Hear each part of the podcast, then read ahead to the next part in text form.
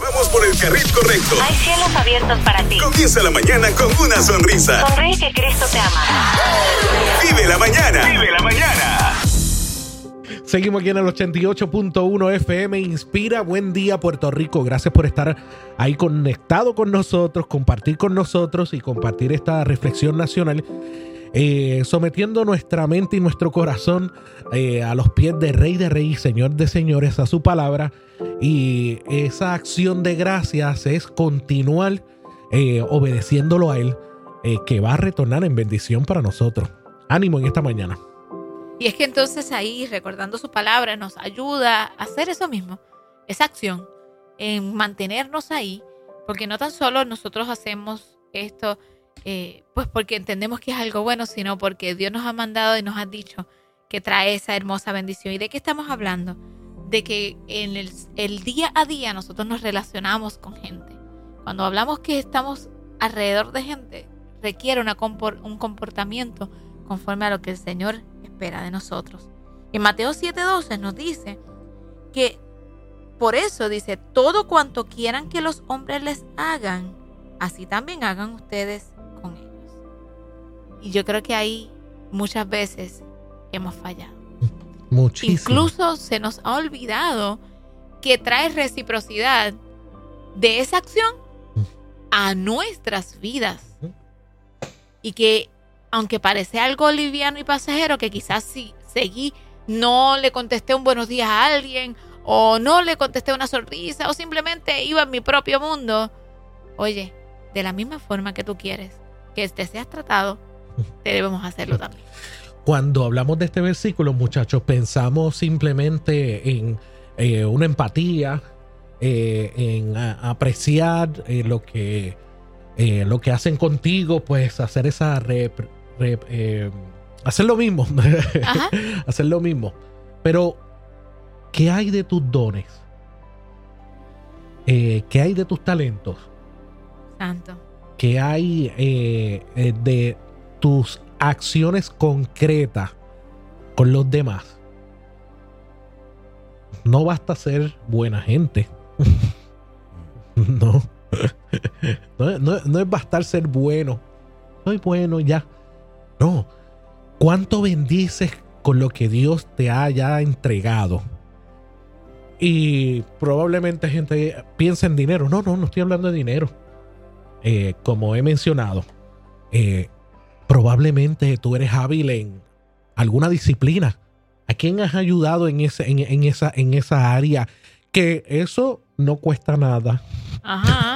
No cuesta nada. Santo. No pensemos en dinero, eh, en poder ayudar a alguien con ese don, ese talento que, eh, que tú tienes. Cada cual Dios nos ha entregado a algo. Empecemos por lo, eh, eh, por lo fácil y, y, bueno, fácil. Digo por lo cotidiano realmente. Me encantan muchas personas que les gusta cocinar y ¿qué hacen? Pues producen para otros, poder bendecir a otros con, con la cocina. Mira qué sencillo. Ajá. No, no estamos hablando de algo, wow, extraordinario. Hacen su comidita, le llevan al vecino, le llevan a unos hogares esto, lo otro. Empezando de ahí, ¿verdad? Eh, eh, con otras cosas más, eh, más, más complicadas. A lo mejor tú eres profesor. A lo mejor, no sé, a lo mejor tu talento es con la construcción.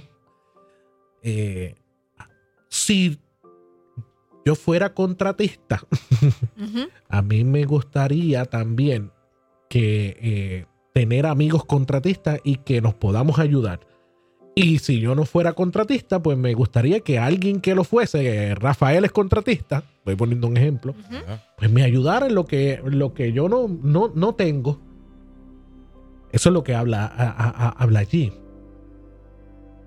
Eh, igual, yo lo mío es el mecánico, pues, eh, ¿cómo estoy ayudando con, con ese don que Dios me dio de, de reparar autos? No todo el mundo lo tiene, no todo el mundo lo tiene. Por cierto, yo no lo tengo. Eso es lo menos que tengo yo.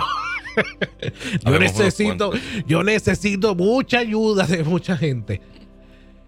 Eh, a lo mejor eso se lo dio a mi hermano, se lo dio a Rafa, se lo dio a Andes, se lo dio a, a- a- a otra persona.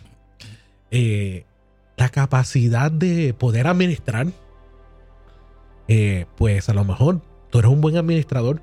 ¿Cuántas eh, personas has ayudado a que administren bien y darle herramientas? Y así Ah. sucesivamente. Eh, tú eres pastor. ¿Cuánta gente has mentoreado para que lleguen a ese nivel y se cumpla el propósito de Dios en ellos? De pastorear, de poder edificar en las, en las diferentes, en las diferentes áreas. No es tan solo ser buena gente con Kiara. Decir, Dios te bendiga, Kiara. Eh, solo decir, permiso, Kiara va a pasar por ahí, ser buena gente con ella. No, ¿Qué necesita? Bueno, yo no sé todo, pero de lo que yo tengo, de lo que Dios y los talentos y los dones están a tu disposición. Eh, ¿Necesitas reparar una computadora? Pues estamos, estamos aquí. Vamos a darle. De lo que Dios nos ha dado, que ya te dio, lo estás poniendo al servicio primeramente de Él y has podido compartirlo con otros. Creo que dejo esa pregunta por ahí. Y que fíjate que eso eh, pone de manifiesto eh, la esencia nuestra como, como hijos de Dios que nos hemos constituido al reconocer a Jesucristo como Señor y Salvador de nuestra vida. Y en el proceso de discipulado eh, tenemos esa gran oportunidad, sirviendo a los demás, eh, evidenciamos. No siempre lo logramos con, eh, ¿verdad? Eh, con los resultados que quisiéramos, pero es, es como tú planteas, es la continua actividad de tener presente a quién podemos ayudar hoy de alguna manera. Y tener, y intencionalmente, eh, hemos hablado aquí del vínculo de los pensamientos con las acciones Correcto. y, y es, es nutrir por la mañana, pienso, eh, ¿verdad? Dependiendo de la agenda, Señor, ponme en el camino a alguien que necesite eh, y con mis talentos Amén. bendecir para que la gente eh, conozca que, que tú eres real. en, en el momento donde uno va creciendo y va aprendiendo, uno se cree que eso que uno aprende es de uno y no puedo compartirlo. Y uno llega a ser egoísta. Yo fui egoísta mucho tiempo. No, eh, esto es lo que yo he aprendido y yo voy aprendiendo y uno va como el Pac-Man. El, el muñequito ese que se come la- la- las pelotitas y uno va comiendo, comiendo, comiendo y no comparte. Eh, ¿A quién están lastimando a- eh, teniendo esa actitud? A uno mismo.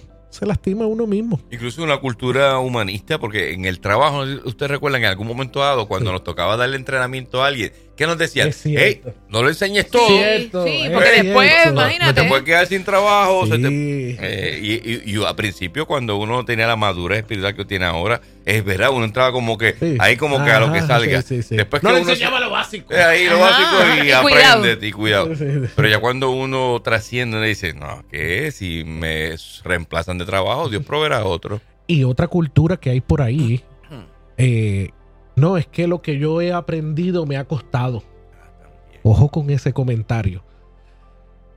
Es Dios haciendo en uno. Reconozcamos eso. Cuando uno llega a ese nivel de la madurez, que uno reconoce que es Dios que te- por gracia te ha dado lo que tiene, uno suelta. Señor, uno suelta. Uno suelta, pero en algún punto, creo que todos pasamos por ahí. Yo pasé por ahí. Yo no, no tengo miedo en decirlo. Egoísta. Ahí eh, guardándome, guardándome. Eso Es que lo ves como, como que el activo tuyo. O sea, este, este- este es mi valor. Y nosotros no somos lo que hacemos. Nosotros somos lo que somos. O sea, nuestro ser, como tú dices, la esencia. Pero es interesante que mira cómo por ahí va. Y para nosotros eh, cortarnos la bendición de cada uno de nosotros, porque bien dice el versículo. O sea, tú tienes que hacer lo que tú quieres que te hagan. Entonces, no es tan solo en esa área, sino que en cualquier área. O sea, este es mi filtro para la noche yo pensar, ¿qué yo hice? Y de lo que yo hice, yo estoy seguro que yo o recibo o no recibo. Yo le piché a alguien, pues ya tú sabes, Claro. pichaste, pues tú vas- te, va- te van a pichar en un momento dado. Y O sea, en esa línea me, me encanta eso porque, porque cuando uno reflexiona en la noche, probablemente hoy usted está diciendo, yo, yo ayudé, yo ayudé a, a mi compañero de trabajo a lograrlo, entregué algo de mi talento, entregué. Perfecto, ¿cómo lo hiciste? ¿Cómo te gustaría que lo hicieran contigo? Oye, eso, y resumiendo, eso me acuerda el momento que le llegó el retiro a este constructor de casas. Después de haber estado 30 Ay, años. sí, Tú sabes, sé cuál es, es. es un poquito de historia. Y al final el patrón o el dueño le dice, por favor, construyeme la última. Y el tipo dice, Nacho, ya yo he estado 30 años, nada más aquí hacer esto a, a como salga. Como dicen por ahí, pateado. Y al final se llevó la sorpresa que la casa, eh, el patrón se la quería regalar a él. Dios. Tremenda historia. Y impacta. Eh, eso que acaba de decir es poderoso. No es hacerlo, es cómo lo estamos haciendo. Ujú. Tú dijiste algo ahorita que era interesante. Podrán clonar lo que hacemos, pero más nunca quienes No. somos. Jamás. Eh, nuestro ADN es una asignación Buenísimo. especial. Y, y, y yo, cuando tenemos eso claro, el temor se va. Eso se echa fuera el temor porque, pues, Sí, el que quiera eh, sentarse en esa silla, en la de Ujú. Esteban, en la mía, donde estemos, Donde a- sea. a- aún en lo que hacemos eh, como pastor, eh, eh, corredor de bienes raíces, como encargado gerencial de, de un medio, la gente podrá tratar de alguna manera eh, llegar ahí. Pero la pregunta es, eh, si llegan, ¿lo seguirán haciendo Claro. con la consistencia que lo hacemos los demás? Claro. No subestimemos ningún, ningún detalle eh, ni ningún trabajo. El pastor está, es bien importante. o Es una de las posiciones más importantes. Estoy usando, ¿verdad? La estructura eclesiástica, pero así en, toda, en todas las áreas. Mire, pero el que, el que recoge los, los- las sillas es importante también y es un trabajo extraordinario. Y hay que honrarlo de igual, eh, de igual forma al sonidista. No sé, por aquí pienso. eh, to- to- todas las áreas. Lo mismo, eh, si lo viéramos de esa forma en, también en nuestros trabajos. El jefe es importante, sí, pero el que limpia también es importante. El que recoge, el que le da mantenimiento, el que no se brega con las computadoras, el que brega con los papeles. Todos tenemos y el dedicarnos el tiempo, el compartir nuestras capacidades, nos hace más fuerte, nos, nos ayuda y nos alimenta para crecer como seres humanos y ser hombres y mujeres con un rendimiento alto.